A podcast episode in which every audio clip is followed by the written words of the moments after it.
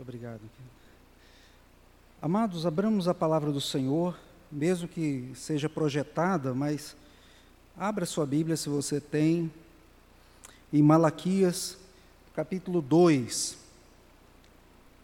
Na semana passada nós iniciamos uma série em Malaquias, uma série de mensagens no livro do profeta Malaquias. O povo então voltava do voltara do exílio da Babilônia, para onde fora levado para ser disciplinado pelo Senhor pelo prazo de 70 anos, nós vimos isto no domingo próximo passado. Ah, esses eventos que descrevem o contexto do profeta Malaquias são detalhadamente escritos em Esdras, Neemias e também em Esther. O período de Malaquias, ele é vivido por volta do ano 460 ou 458, ah, aproximadamente, pelo que é narrado pelo profeta e em conferência com Neemias, capítulo 13. Também vimos um pouquinho disto domingo passado. E também vimos como o povo havia desprezado o Senhor a tal ponto que não, não se reconheciam mais como povo eleito de Deus chegaram a, chegavam a dizer, como o capítulo 1 nos descreve, o próprio Deus falando, chegava a dizer, mas vós dizeis, em que nos tens amado? Quer dizer, desconfiando até mesmo ou perdendo completamente o senso do amor de Deus e de que era um povo eleito de Deus, o povo da aliança, e com aquele povo que Deus havia feito o pacto. E isso foi perceptível a maneira como eles perderam essa noção de quem era Deus na vida deles, na adoração, no serviço que prestavam ao Senhor.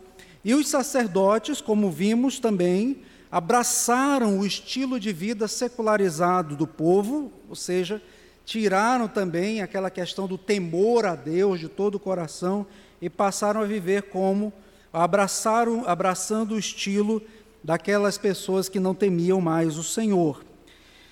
Hoje nós aprofundaremos um pouco mais para ver como Deus é zeloso para com seu povo, com a sua igreja, exigindo dos seus líderes espirituais fidelidades ao, ao, e quais os sinais da infidelidade para com Deus ah, que, fora, que pode ser visto, que pode ser visto entre o seu povo e as consequências também na vida social daquele povo.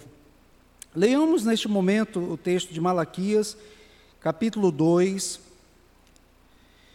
dos versículos 1 até o versículo de número 16. Agora, pois, ó sacerdotes, para vós outros é este mandamento: se o não ouvirdes e se não puserdes no vosso coração dar honra ao Senhor, diz o Senhor dos Exércitos, Enviarei sobre vós a maldição e amaldiçoarei as vossas bênçãos. Já as tenho amaldiçoado, porque vós não propondes isso no coração. Eis que vos reprovarei a descendência, atirarei excremento ao vosso rosto, excremento dos vossos sacrifícios, e para junto destes sereis levados. Então sabereis que eu vos enviei este mandamento para que a minha aliança continue com Levi, diz o Senhor dos Exércitos. Minha aliança que ele foi com ele foi de vida e paz. Ambas lhe dei para que uh, lhe dei eu para que me temesse. Com efeito, ele temeu e tremeu por causa do meu nome. A verdadeira instrução esteve na sua boca e a injustiça não se achou nos seus lábios. Andou comigo em paz e em retidão, e da iniquidade apartou a muitos. Porque os lábios do sacerdote devem guardar o conhecimento, e da sua boca devem os homens procurar a instrução, porque ele é mensageiro do Senhor dos exércitos. Mas vós vos tendes desviado do caminho, e por vossa instrução tendes feito tropeçar a muitos. Violaste a, a aliança de Levi, diz o Senhor dos Exércitos. Com isso também eu vos fiz desprezíveis e indignos diante de todo o povo. visto que não guardastes os meus caminhos e vos mostrastes parciais na aplicação à lei. Não, nos, não temos nós todos o mesmo Pai? Não nos criou o mesmo Deus? Por que, sere, por que seremos desleais uns para com os outros, profanando a aliança de nossos pais? Judá tem sido desleal e abominação se tem cometido em Israel e em Jerusalém, porque Judá profanou o santuário do Senhor, o qual ele ama, e se casou com a adoradora de Deus estranho. O Senhor eliminará das tendas de Jacó o homem que fizer tal, seja quem for, e o que apresenta oferta ao Senhor dos exércitos. Ainda fazeis isto: cobris o altar do Senhor de lágrimas, de choro e de gemido, de sorte que ele já não olha para a oferta, nem aceita com prazer da vossa mão, e perguntais: por quê? Porque o Senhor foi testemunha da aliança entre ti e a mulher da tua mocidade, com a qual tu foste, de, foste desleal, sendo ela tua companheira e a mulher da tua aliança. Não fez o Senhor um, mesmo que havendo nele um pouco de espírito? E por que somente um? Ele buscava a descendência que prometera. Portanto, cuidai de vós mesmos, e ninguém seja infiel para com a mulher da sua mocidade, porque o Senhor, Deus de Israel, diz que odeia o repúdio, e também aquele que cobre de violência as suas vestes, diz o Senhor dos Exércitos. Portanto, cuidai vós mesmos e não sejais infiéis. Há três temas muito caros à teologia bíblica, sobre as quais a Malaquias também construiu a sua, a, o texto a, do, da sua obra, o texto que leva o nome, o seu nome, abordando a adoração, o casamento e o trabalho, que na realidade são os mandatos espiritual, social e cultural que vemos presente já em Gênesis. Ou seja, ele fundamenta seu apelo profético nas três grandes ordens da criação e da aliança, a ordem da adoração, a ordem do casamento e a ordem do trabalho. E ambas, como nós vamos ver, afetam-se mutuamente. E no domingo passado começamos a ver como o mandato espiritual ou o mandato da ou a ordem da adoração estava sendo tratada de maneira desprezível por aqueles que deveriam honrar o Senhor de todo o coração.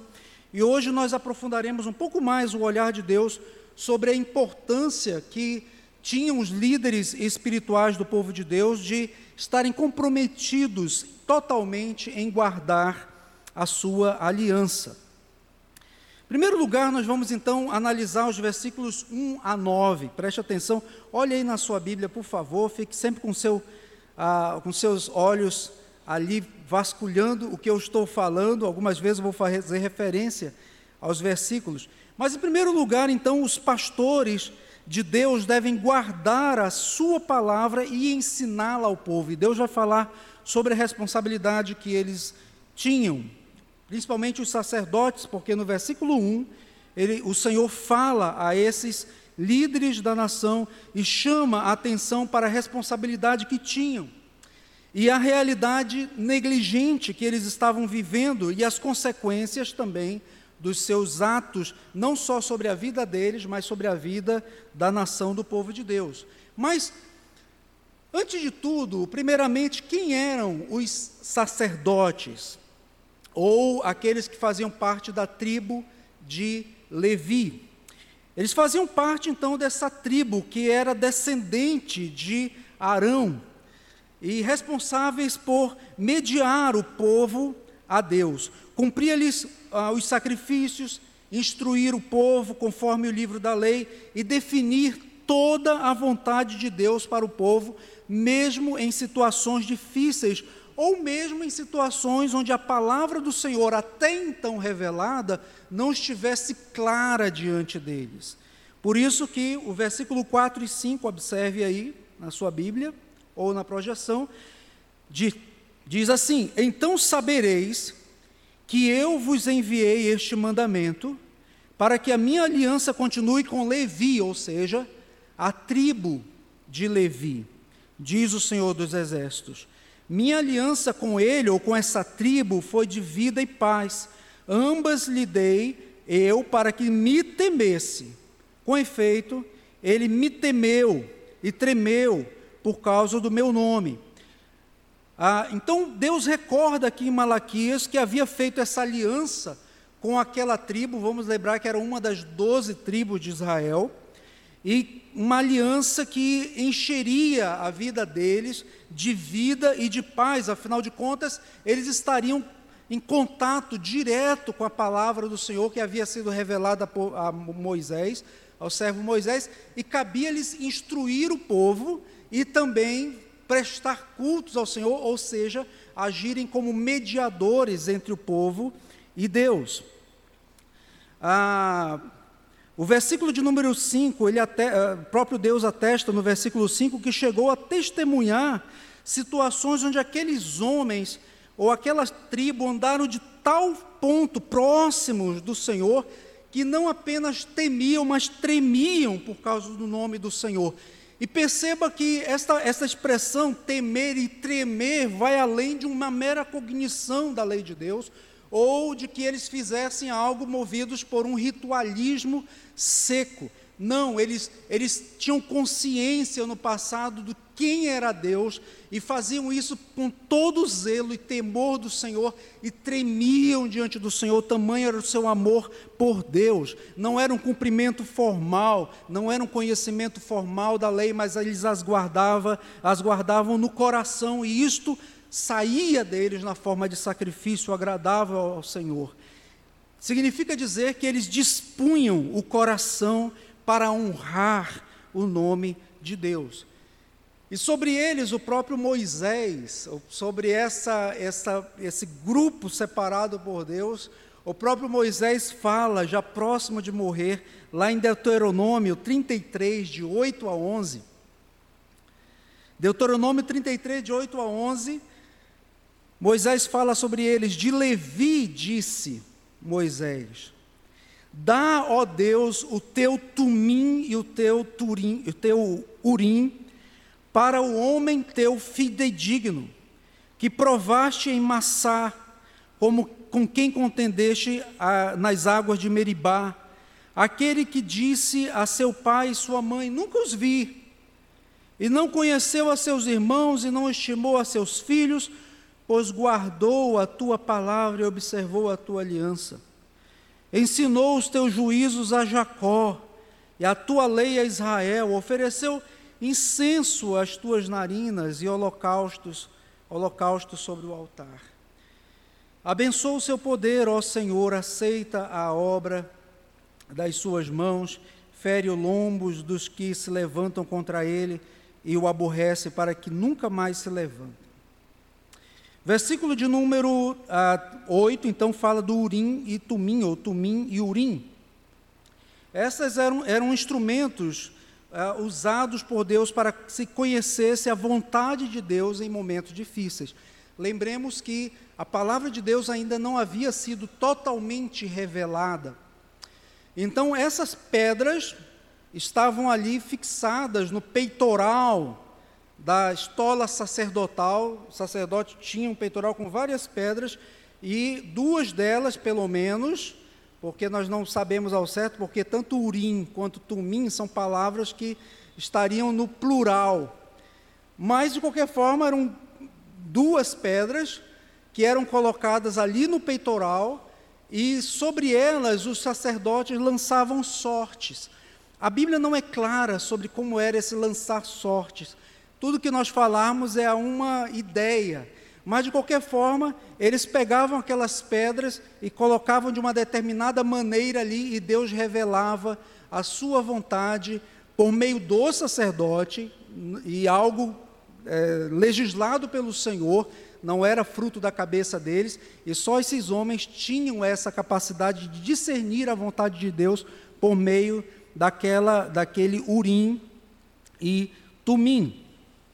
Ah, segundo o texto fala que eles foram aprovados, eles foram forjados diante, por exemplo, do momento em que o povo se encontrou com sede, em duas situações, tanto em Massá quanto em Meribá. Em Meribá a situação foi tal de reclamação do povo que Moisés, ah, inclusive foi ali que o Senhor Deus disse: Moisés, você não vai entrar na terra prometida. Moisés feriu a rocha de onde saiu água. Mas ali Moisés reconhece que eles estavam, aqueles homens que é, ele chama como se fosse um, mas para representar aquela unidade daquela tribo, estava ali ao seu lado. Moisés também diz: aquele que amou a Deus, falando sobre esses homens, e não negociou nada da palavra do Senhor por causa da sua família. É isso que significa aqui o versículo de número 9. Quem disse a seu pai e sua mãe, nunca os vi. Claro que eles, eles já tinham visto os pais, mas aqui Moisés está falando que eles não negociavam a palavra do Senhor sequer para o seu pai, ou sequer para sua mãe, ou para os seus irmãos. Ah, eles guardavam a palavra e observavam a aliança sobre todas as coisas. E claro que isto nos vem à mente a palavra de Jesus quando disse: Todo aquele que não aborrece pai e mãe não é digno de mim. Aqueles homens, de fato, ah, não conheciam pai e mãe, mas conheciam única e exclusivamente a palavra de Deus e falavam a quem quer que seja, não a negociavam de forma alguma. Diz mais que eles ensinaram os juízos ao povo de Deus e lhes, servir, e lhes serviram de mediadores entre o povo e o Senhor. E sobre essa tribo, Moisés intercede para que o Senhor sempre lhes fosse favorável, para que o Senhor os protegesse, para que o Senhor vingasse os seus inimigos, porque pessoas podiam surgir e se insurgir contra esse, esse grupo que o Senhor Deus havia separado para ministrarem perante o Senhor e representarem o seu povo. E Moisés então diz: Senhor, eu, eu, é como se Moisés estivesse dizendo: Eu reconheço que algumas vezes eles falarão algo da tua parte que eles não ouvirão, ou que eles, ah, o povo não quererá ouvir. Por isso, Senhor, vai, protege-os com a tua mão poderosa. E estas foram as últimas palavras de Moisés sobre aqueles homens. Que testemunho maravilhoso! De fato, nós vimos que Malaquias estava aqui expressando no versículo de número 5, no versículo de número 6 do texto que lemos em Malaquias 2, exatamente esse testemunho de Moisés. Voltando então para o nosso texto, é sobre eles que o Senhor destaca o versículo 6. A verdadeira instrução esteve na sua boca, e a injustiça não se achou nos seus lábios. Andou comigo em paz, andou comigo em retidão, e também fez com que muitos se livrassem dos caminhos da iniquidade. Mas infelizmente agora a instrução não estava mais na boca daqueles homens. O coração daqueles homens não guardava mais os mandamentos do Senhor. Os seus lábios estavam repletos de injustiça. Lembra do que Jesus falou também, que a boca fala do que está cheio o coração. Eles não trilhavam mais os caminhos da retidão, seguindo as orientações do Senhor, eles não faziam mais isso, eles não instruíam mais o povo na verdade. E Deus diz claramente o que ele requeriria, o que o Senhor requeria deles. Malaquias 2:7. Porque os lábios do sacerdote devem guardar o conhecimento. E esse aqui é o versículo central desse bloco que nós lemos. Devem guardar o conhecimento e da sua boca devem os homens procurar a instrução porque ele é mensageiro do Senhor dos Exércitos. Infelizmente, diferente do que Moisés havia testemunhado e havia dito sobre eles, eles passaram a instruir a, parcialmente o seu povo. Diferente do que Moisés havia falado que eles instruíam imparcialmente, agora eles instruíam parcialmente. Malaquias 2, 8 e 9. Mas vós vos tendes desviado do caminho, e por vossa instrução tendes feito tropeçar a muitos. Violaste a aliança de Levi, diz o Senhor dos Exércitos: Por isso também vos fiz desprezíveis e indignos diante de todo o povo, visto que não guardaste os meus caminhos e vos mostrastes o que? Parciais no aplicardes a lei. Moisés disse: eles não conheciam pai, nem irmão, mas só conheciam a vontade de Deus. Aqui eles eram parciais, ou seja, dependendo de para quem eles estavam instruindo, eles tinham ali ah, ah, uma, uma, uma ideia do que eles poderiam falar. Então eles desviaram-se dos caminhos do Senhor, o coração deles já não era mais do Senhor, fizeram tropeçar, porque a boca fala do que está cheio do coração, e eles não tinham mais a palavra de Deus, o que, que eles vão instruir? Talvez palavras de autoajuda. Foram parciais em aplicar a lei de Deus. Digamos que aqui estava, estavam os, os, os avós e tataravós daqueles que hoje dizem que precisa ser atualizada a lei do Senhor para o povo. E, claro, o Senhor Deus não estava, uh, o Senhor Deus não estava alheio ao que estava acontecendo entre o seu povo e na vida daqueles profetas. O versículo de número 2 diz, fala um pouco das consequências que começaram a vir sobre ele. Observe aí na sua Bíblia, versículo de número 2: eles são amaldiçoados por Deus. Coisa terrível.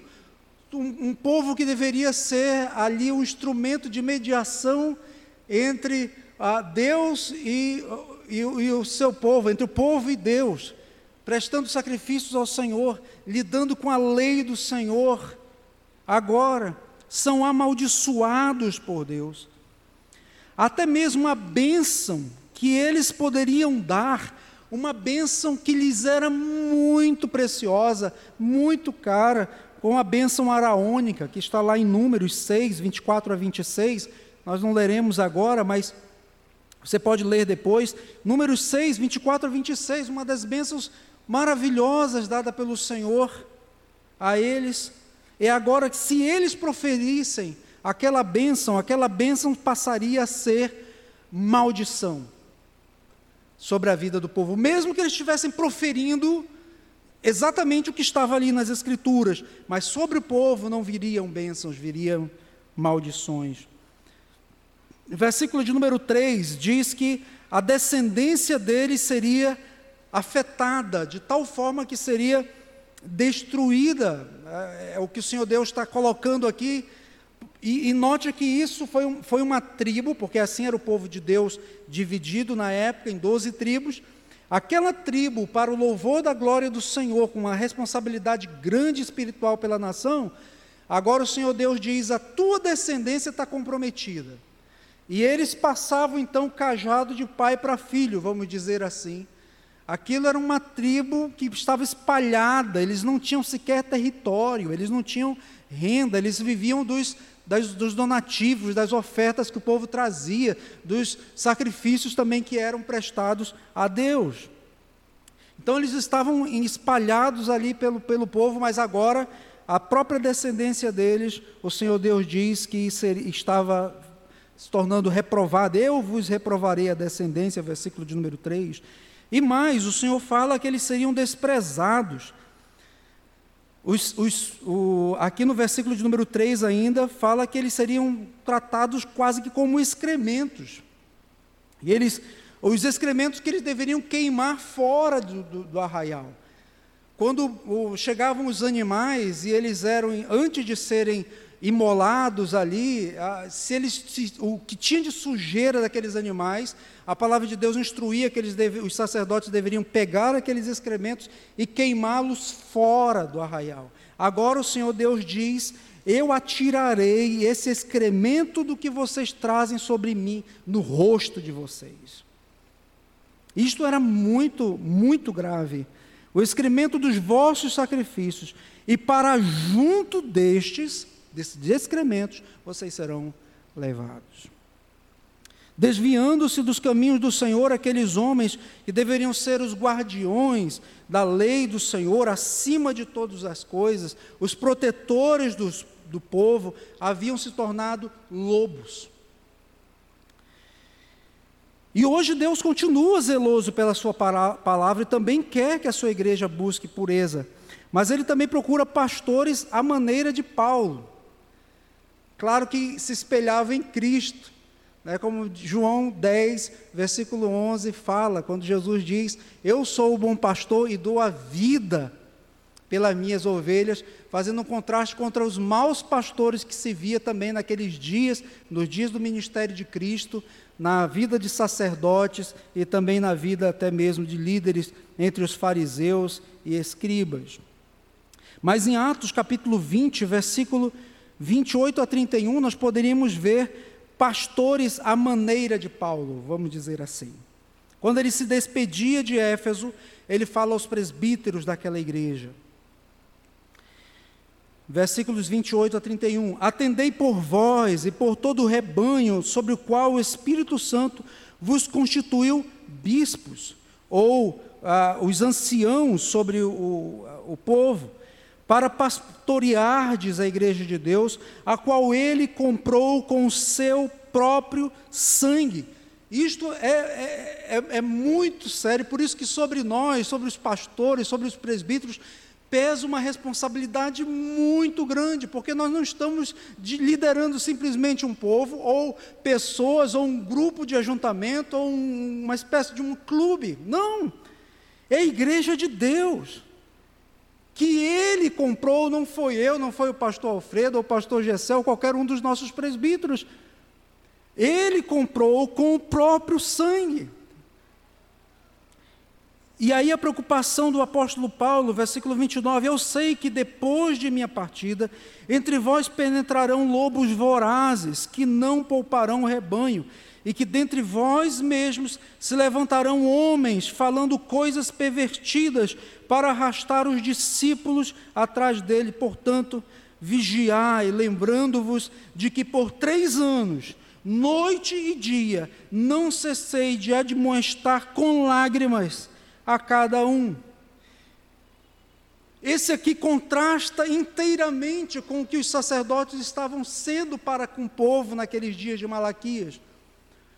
Porque Paulo diz aqui para aqueles irmãos: Irmãos, depois da minha partida penetrarão lobos vorazes, pois agora nos dias de Malaquias os lobos vorazes estavam à frente do povo de Deus, à frente do rebanho, sem noção de que o próprio Deus havia escolhido aquele povo para o seu louvor e a sua glória, e que atestaria no final a sua promessa ali com a vinda de Cristo, porque eles olhavam para a frente, para a promessa que se cumpriria, e que aquele sangue que era derramado ali daquele cordeiro simbolizava o sangue precioso de Cristo que seria derramado na cruz do Calvário naquele dia.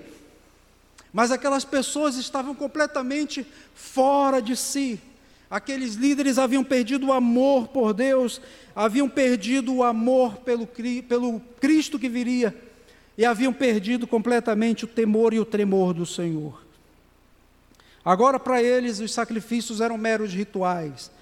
Agora, para eles, a instrução da lei se tornou talvez um mero discurso, tentando animar o povo para alguma coisa, ou adaptar de alguma forma o discurso deles àquela, aos pecados do povo, faz, sendo parciais na aplicação da lei. Mas Paulo diz: vigiai, irmãos, lembrando-vos de que por três anos noite e dia, não cessei de admoestar, ou seja, exortar a palavra de Deus com vocês, animá-los também a seguir firmes nos caminhos do Senhor, e muitas vezes chorando diante do Senhor, clamando a Deus misericórdia pela vida de cada um de vocês. Assim deveria ser o amor daquelas pessoas quando estão imbuídos e cheios da palavra do Senhor e do Espírito Santo de Deus. E aí são esses os pastores que Deus quer, quer pastores que defendam, protejam a sua igreja com diligência, com alto sacrifício, com humildade e lágrimas, contra os lobos vorazes que surgirão para distorcer a verdade e arrastar discípulos atrás de si, como disse o versículo, como Paulo falou do versículo de número 30. Assim foi o próprio Senhor Jesus Cristo. em João 10, versículo 11, o texto que eu acabei de mencionar aos irmãos. Ele é o modelo de todo pastorado e de todo pastoreio. Segundo lugar, olhando a segunda parte desse nosso bloco, depois nós faremos algumas aplicações aqui sobre que estamos ouvindo. Segundo lugar, a partir do versículo de número 10, o povo não cumpria o mandamento social. Lembra que eu falei mandamento espiritual? O mandamento social com fidelidade ao Senhor. Há um livro que um livro que o pastor Alfredo endossa, endossa com certeza, chamado Ideias têm consequências. Pois bem, ideias têm consequências, de fato, na nossa vida com Deus também. O fato do povo de Deus estar longe dos caminhos do Senhor trouxeram consequências que os afastaram ainda muito mais de Deus e afetaram diretamente a família. E antes de tratar dos dois pecados que principais aqui que Malaquias irá expor, ah, que são fazem parte do mandato social, Malaquias começa advertindo ou introduzindo o povo. Versículo de número 10. Não temos nós todos o mesmo Pai? Não nos criou o mesmo Deus? Por que seremos desleais uns para com os outros, profanando a aliança de nossos pais? Note que tudo aqui está relacionado. Então, por que, que ele fala agora de criação? Por que, que ele fala agora da paternidade de Deus? Primeiro, que a nossas, que eh, Malaquias aqui, Deus, por meio de Malaquias, está dizendo que nossas instruções e decisões, aquilo que fazemos e aquilo, as decisões que tomamos na nossa vida, devem ter como fonte o Pai, se é que temos a Ele como Pai. Então, se o Senhor Deus é o nosso Pai, e hoje Ele revelou a Sua vontade nas Escrituras, ela deve ser o nosso guia, nossa instrução para as nossas decisões, quaisquer que sejam elas. Por isso que ele diz: segundo, que os fundamentos estão impressos na ordem da criação. Note aí no versículo 10 que ele diz: Não nos criou o mesmo Deus. E aqui a palavra criar é a mesma lá de Gênesis 1 que diz: No princípio criou Deus. Essa, essa imagem que nos repete, que nos, nos faz lembrar da criação é para dizer: aquele que te criou é que sabe como você deve funcionar, ser. E ele não dá ah, dicas, ele não dá dez passos para que você obtenha isso ou aquilo, não. Ele revela na sua palavra mandamentos, ordens, decretos, juízos, testemunhos que não devem apenas ser olhados por mim e ser dito assim, bom, essa aqui é a opinião de, do apóstolo Paulo, essa aqui a opinião de Davi, oh, Moisés aqui parece que não entendia muito bem. Não, é a palavra de Deus. Aquele que te criou revelou as Escrituras, e essa palavra revelada, ela não é um livro para te animar simplesmente naquele sentido de, ah, vou ler aqui um texto, que eu estou com o coração tão triste, ah, ali é que o Senhor é meu pastor, ah, agora estou melhor. Não é só para isso. Quando um crente verdadeiro vai em busca disso, claro, ele encontrará também a animação do Senhor. Mas não é um livro de autoajuda ou um livro que alguém possa dizer isso aqui eu gosto, isso aqui eu não gosto, isso aqui eu concordo, isso aqui eu discordo. Não, aquele que te criou revelou essa, a sua palavra e, é, e esse Deus que te criou, e aí a, a argumentação que Deus faz aqui por meio, é, que, que Deus faz por meio de Malaquias aqui, não temos todos nós o mesmo Pai? Não nos criou o mesmo Deus? Então a palavra é dele, o que eu vou falar aqui é dele. E a ordem da criação é para dizer que ele te criou, então ele tem direito sobre a sua vida, porque do, ao Senhor pertence a terra e tudo que nela se contém, o mundo e os que nele habitam. Agora, se tem uns que ainda não foram alcançados pela graça de Deus e vivem ah, nos, nos caminhos do seu próprio coração, vivem seguindo o príncipe da potestade do ar, esse aí são os filhos da desobediência. Mas se nós reconhecemos a paternidade de Deus, devemos olhar com atenção a ordem da sua criação. Se temos a Deus como Pai, cremos que Ele tem a única verdade, desde o princípio de todas as coisas, é a Ele que devemos ouvir, seguir e não aos impulsos do nosso coração. É essa deslealdade para com a aliança, para com a Sua palavra, que faz com que cometamos os pecados, alguns dos pecados, inclusive descritos aqui, como, como, como é exposto em Malaquias.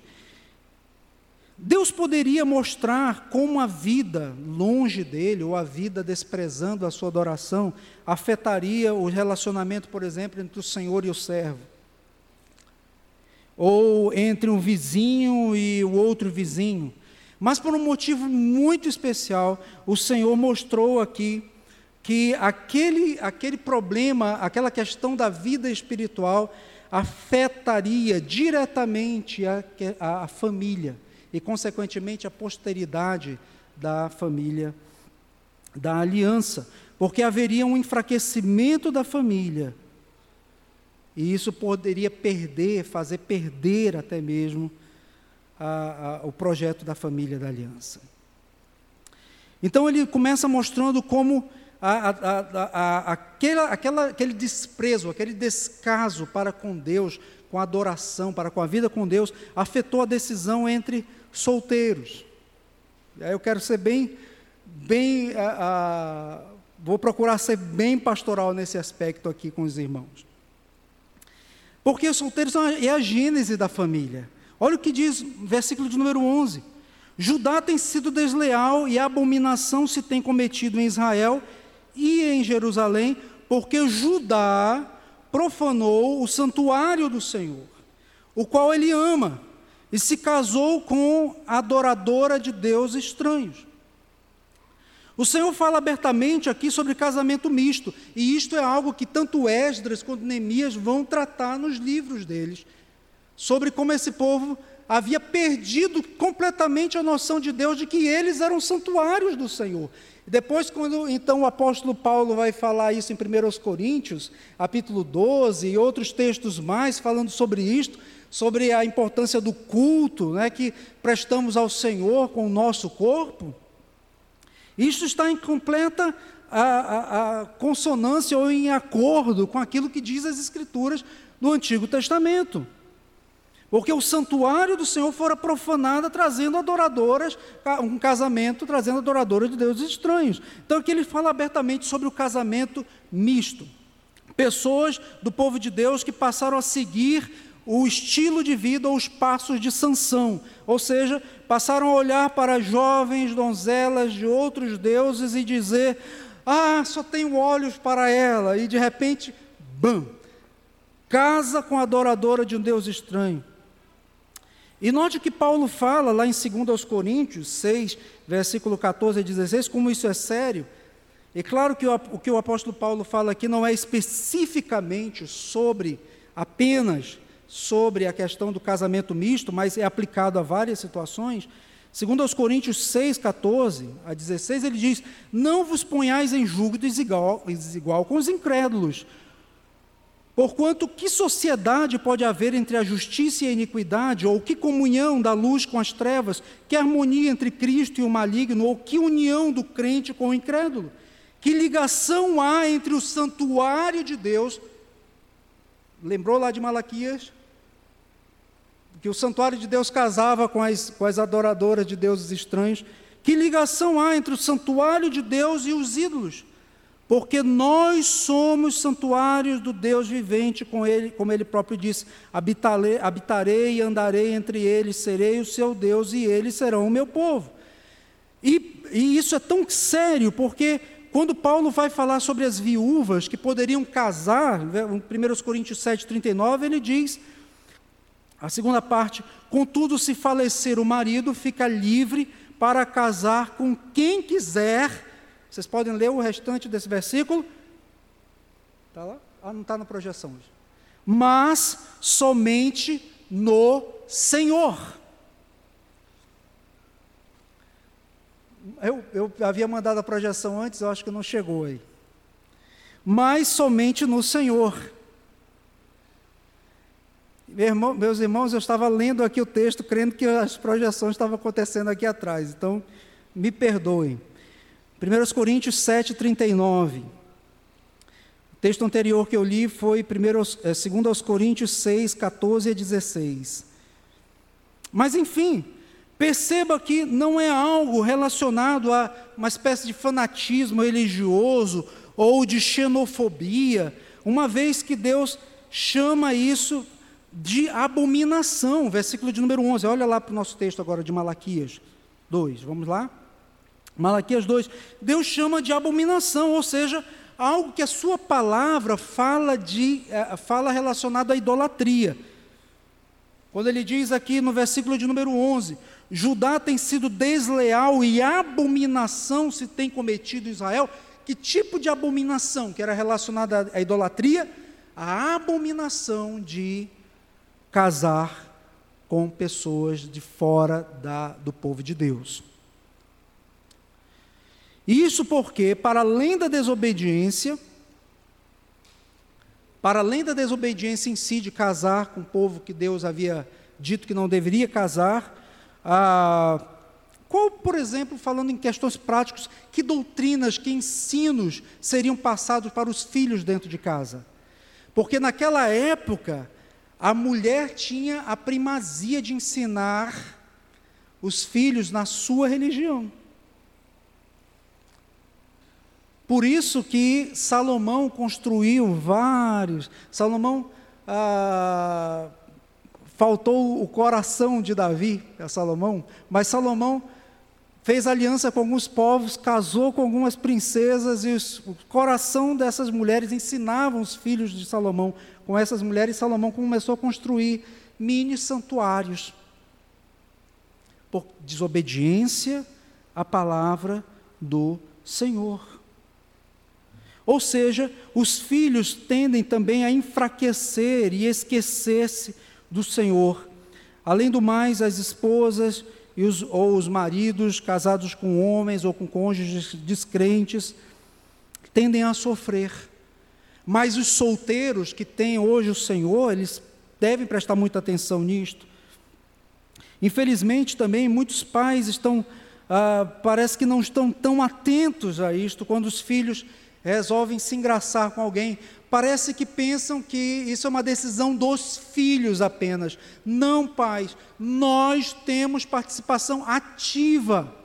Claro que uh, tem pais que são, vão ser, serão zelosos, instruindo no Senhor, orarão por seus filhos, e por razões que o Senhor Deus o sabe, alguns poucos vão tomar os caminhos do seu próprio coração e do caminho do engano, mas isso não tira a responsabilidade nossa de desde cedo instruir os nossos filhos a olharem para as servas e servos de Deus e escolher entre os servos do Senhor aquele que é o homem e a mulher de Deus, sob a pena de não só sermos acusados diante do Senhor de negligência como pais, mas também de vermos os nossos netos servindo a outros deuses.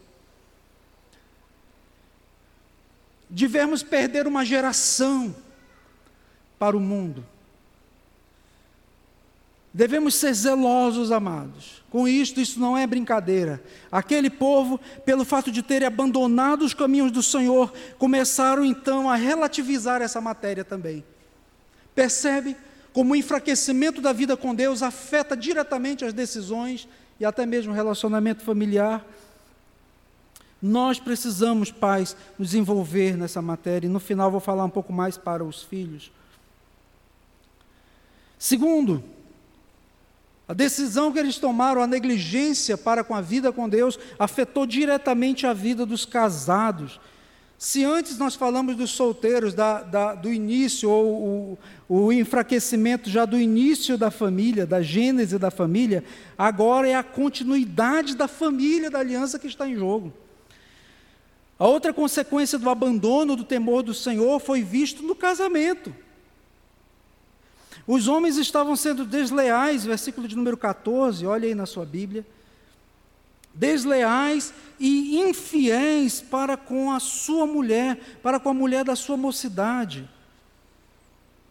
Chegando por fim, ou chegando por consequência disto, pondo fim ao seu casamento, repudiando ou divorciando-se. E o divórcio estava tão banalizado que, eles, que não lhes causava nem dor, nem sofrimento. Olha aí o versículo de número 13. Eles continuavam indo até o altar do Senhor. E não era qualquer sacrifício, era com lágrimas, com choro, com gemidos. Ou seja, eles não conseguiam desassociar o pecado que eles estavam cometendo, seja da traição, seja até mesmo do repúdio, com aquele momento da adoração do altar ao Senhor. Estava tudo junto e misturado e secularizado. Não existia mais o temor do Senhor, mas eles continuavam chorando, lágrimas, talvez, ou dor na consciência, ou tentando buscar o favor do Senhor sobre algo, né? meus negócios estão maus, Deus, ser misericordioso, e chorando ali no altar do Senhor, levando oferendas, eles continuavam tentando achar meios de receberem favor do Senhor, numa típica expressão de fé secularizada, e o Senhor Deus diz aqui no versículo de número 13 que ele nem olhava para a oferta e nem aceitava com prazer a oferta vindo das mãos dessas pessoas. Mas é impressionante como o coração do homem é, porque não doía nada mais.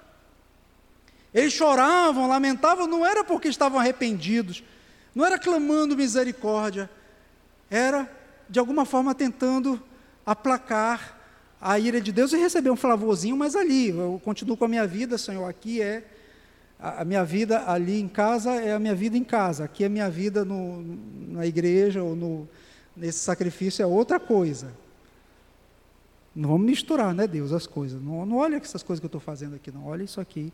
Olha aqui como eu estou trazendo esse animal aqui limpinho, olha.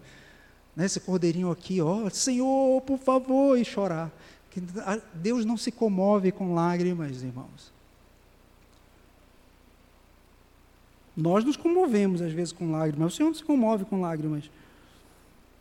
Porque eles haviam perdido a noção da importância do casamento. O casamento havia se tornado uma mera instituição humana.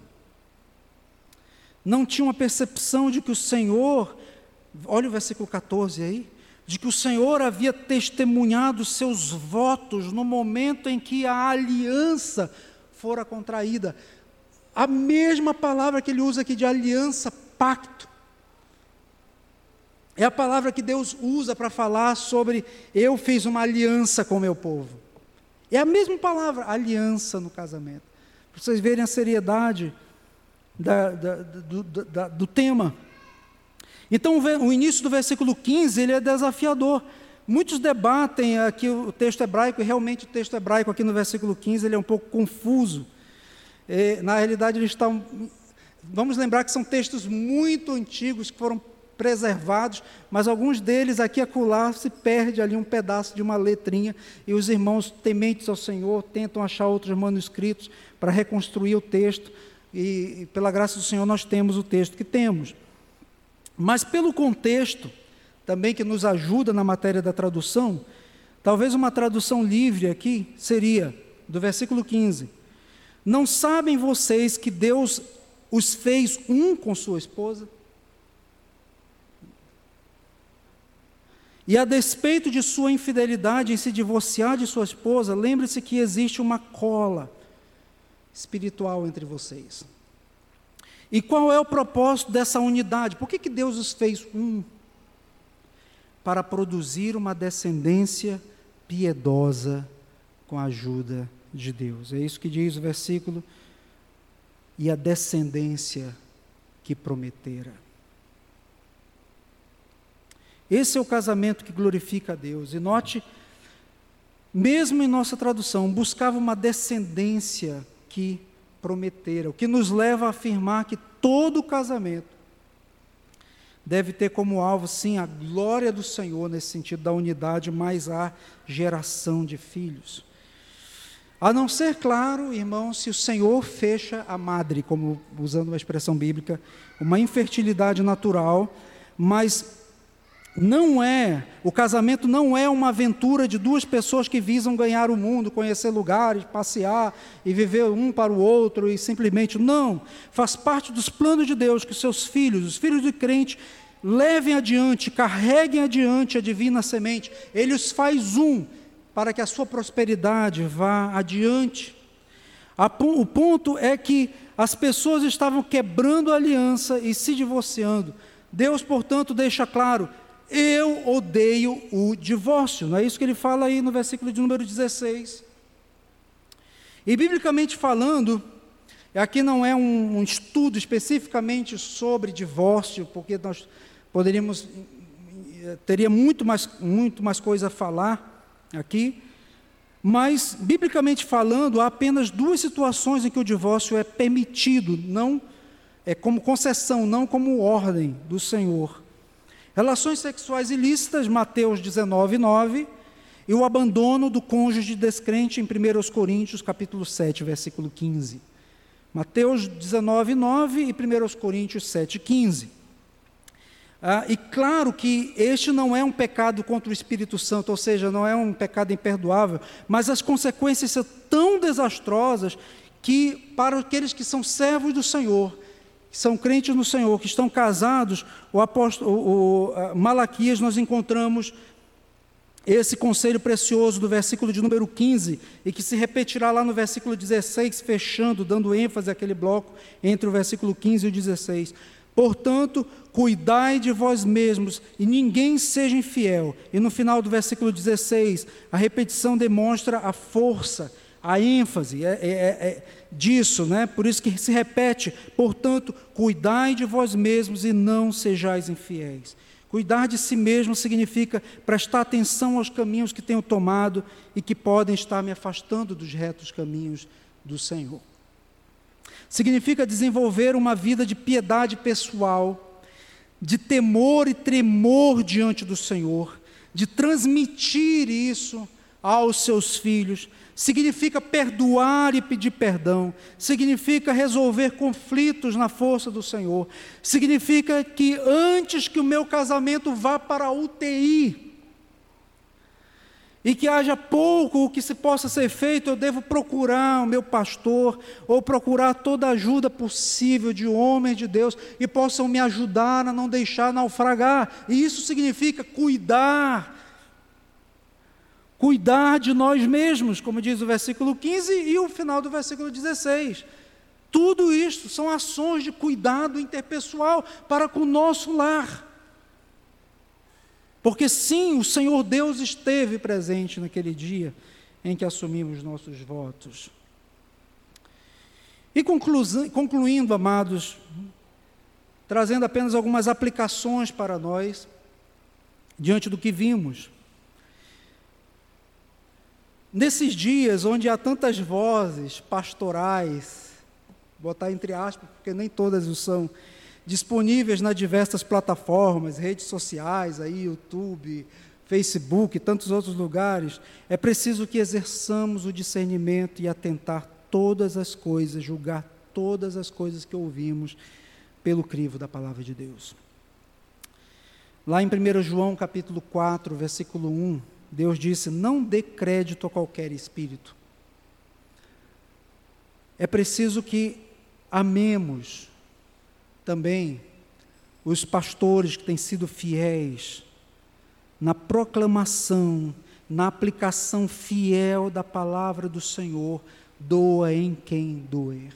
E reconhecer, e são homens de Deus.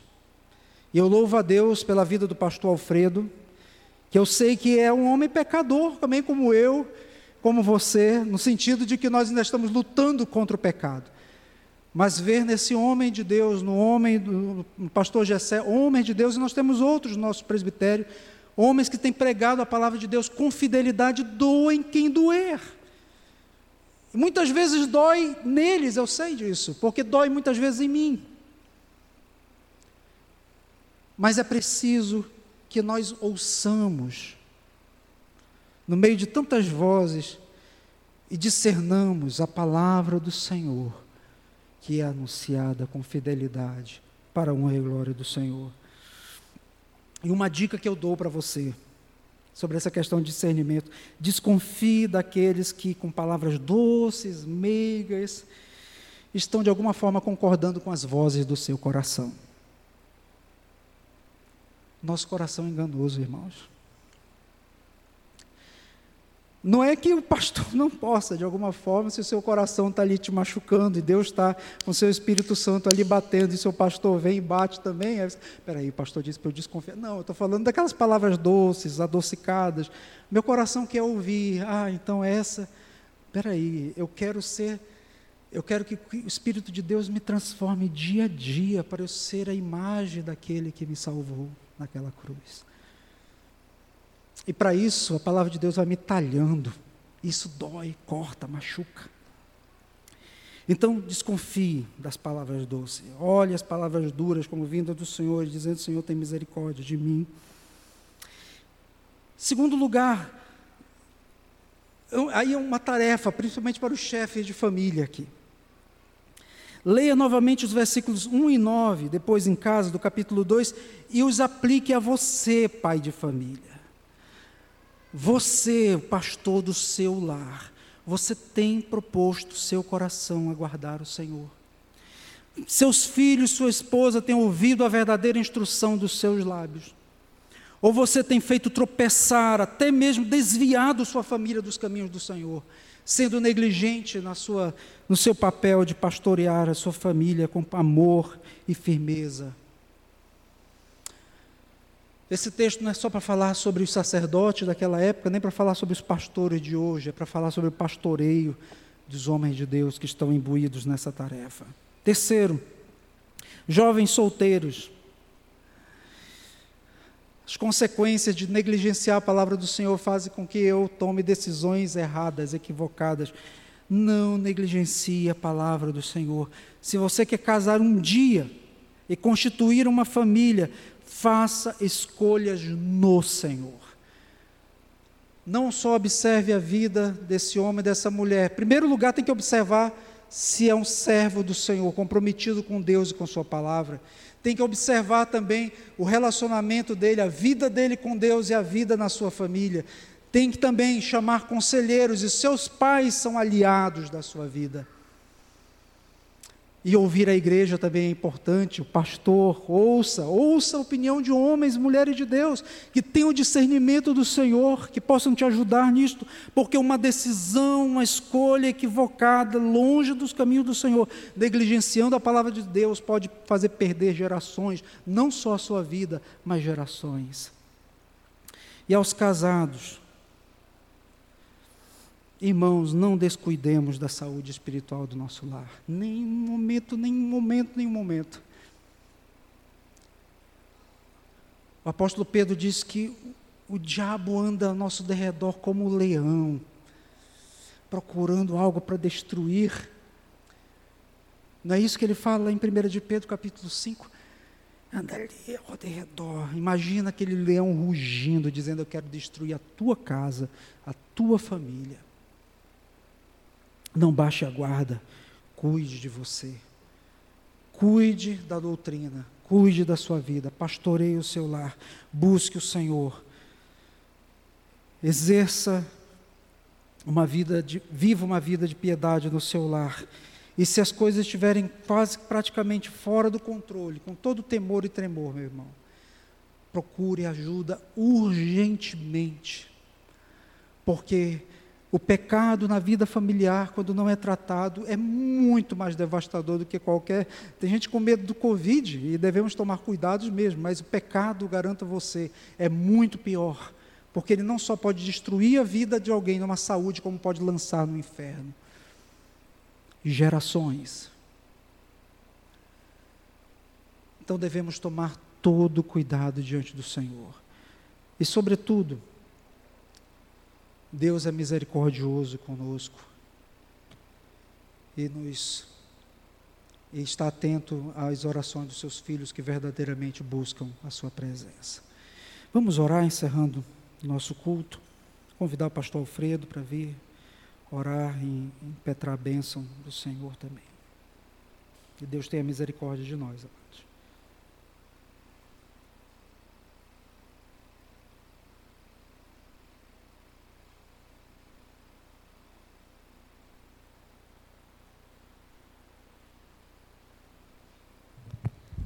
Os que puderem, por favor, fiquem de pé.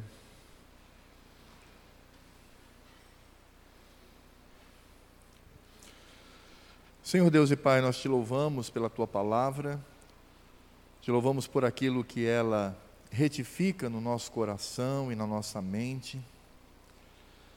Nós pedimos para que o Senhor nos ajude, não somente quanto à nossa vida devocional e o culto que sempre prestamos a Ti no dia do Senhor, mas também olhando para dentro do nosso lar Sabemos que vivemos num tempo muito difícil na nossa civilização, onde há um projeto de destruição da família, a destruição do casamento entre um homem e uma mulher. E também a destruição das gerações que surgem dos filhos tentando destruir não somente os valores do Evangelho, mas aquilo que o casamento representa, a união de Cristo com a sua igreja. Ó Senhor, nós não podemos concordar com isto, muito menos viver aquilo que o mundo oferece. O mundo tem dito que não há problemas entre um crente da verdadeira religião se casar com pessoas que não fazem parte desta religião, deste povo. O mundo tem dito que o divórcio é corriqueiro, é algo que deve atender aos desejos do nosso coração a felicidade fútil, mundana e carnal que buscamos. Mas, ó Senhor, tem misericórdia de nós.